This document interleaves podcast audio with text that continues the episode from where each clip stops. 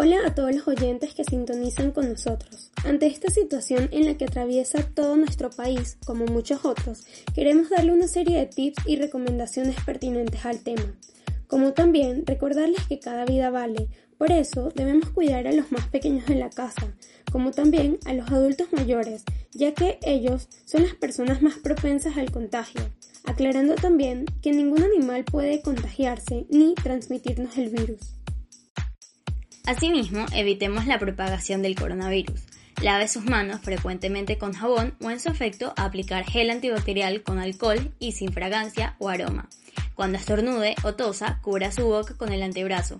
Evite el contacto con las personas y trate de quedarse en casa. Si por alguna emergencia necesita salir, al regresar, retire de inmediato todas las prendas que utilizó. Los síntomas de esta pandemia son tos, dificultad para respirar y fiebre. Si tiene alguno de estos síntomas o sospecha de ello, no deben asistir al médico utilizando tapabocas.